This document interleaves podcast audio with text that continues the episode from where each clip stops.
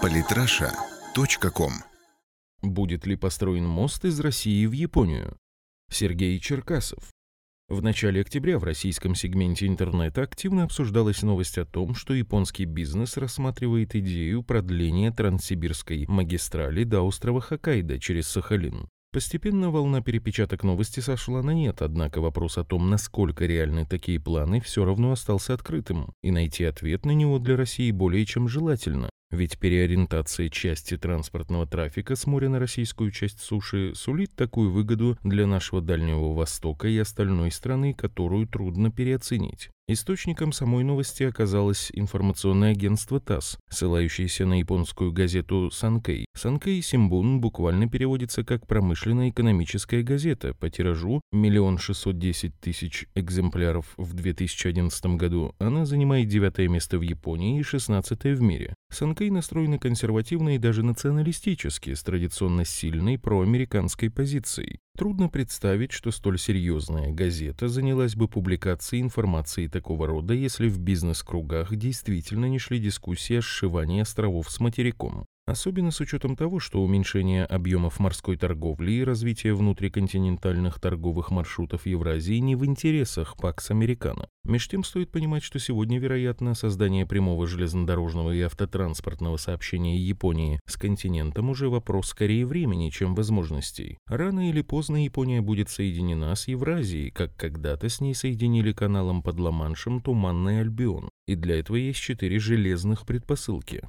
Железнодорожный транспорт надежнее и практичнее, чем морской, а в ряде случаев и дешевле. Путь японских товаров в Европу по Транссибирской магистрали занимает меньше времени, чем по морю. Доставка товаров в Северный Китай удобнее и дешевле через территорию России. Соединить Японию с континентом технически возможно. Обычно, когда ничего не мешает, для реализации масштабных проектов достаточно и меньшего числа предпосылок. Поэтому нет ничего удивительного в том, что идея соединить Сахалин с Хоккайдо существует еще с конца прошлого века, а идея соединения тоннелем или мостом Сахалина и материка с еще более давних времен. К последней мысли вообще возвращались раз 15 с той или иной степенью серьезности. Основательнее всего к этому вопросу подошли в 50-х годах по личному указанию товарища Сталина. Из различных вариантов переправы выбрали возведение туннеля и даже прорыли ствол шахты под него и провели 120 километров железной дороги, но после смерти Иосифа Виссарионовича стройку внезапно закрыли.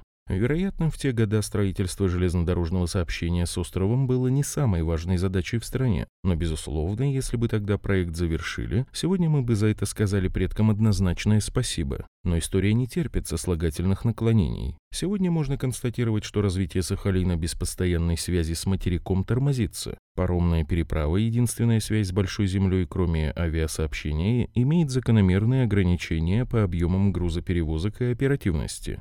Более того, Татарский пролив, отделяющий остров от материка, замерзает, по нему не всегда удается пройти без поддержки ледоколов. Сахалин и Хоккайдо связан паромной переправой Корсаков-Вакана из 1923 года, что намекает на естественность такого направления грузоперевозок. В 1945 году переправа прервалась по понятным причинам и была возобновлена только в 1998. Сейчас теплоход Айнс Соя совершает около 30 рейсов в летнее время, перевозя по 5000 человек за сезон, не бог весть какой пассажиропоток. Да и Сахалин здесь интересен не столько сам по себе, хотя и это, безусловно, важный фактор, сколько в качестве естественного моста между страной восходящего солнца и континентальной Россией, который остается только связать мостами искусственными. Поэтому к проекту железнодорожной переправы вернулись еще в 2008 Сначала на уровне Сахалинской администрации, а затем в 2013 году на уровне правительства. Сейчас готов проект строительства железнодорожного моста в самом узком месте, проливе Невельского. От туннеля отказались, автомобильное сообщение по мосту под вопросом. Его цена 450 миллиардов рублей. Идея моста в прошлом году поднималась на Восточном экономическом форуме главой РЖД Олегом Белозеровым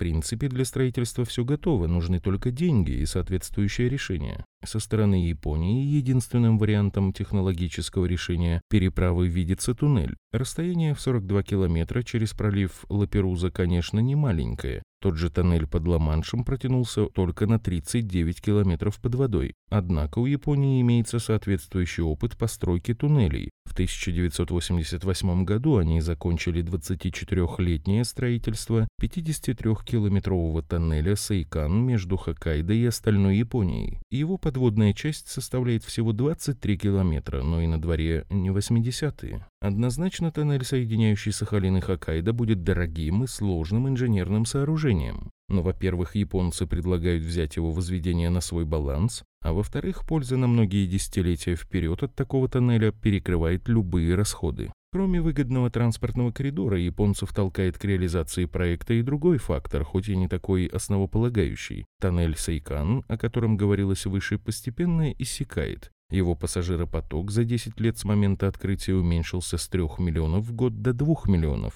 и ситуация постепенно ухудшается. Исправить ее призваны высокоскоростные поезда Синкансен, что пустили по туннелю в 2016 -м. Но конкурировать с недорогими авиаперевозками по-прежнему очень сложно. Японские железнодорожники были бы рады загрузить этот тоннель грузопотоком, уходящим затем на Сахалин и дальше на материк. Но больше всего от этих проектов выигрывает, безусловно, Сахалин. Для него это мощный толчок к развитию производства, добывающей промышленности, совместных русско-японских компаний туризма, а также многомиллионные инвестиции и всевозрастающий транзитный грузопоток, не иссякающий десятилетиями. Если всех все устраивает, то почему же мы с японцами до сих пор не строим эти мосты? Просто крупные международные проекты всегда в первую очередь являются объектами геополитики, а уж во вторую очередь объектами экономики.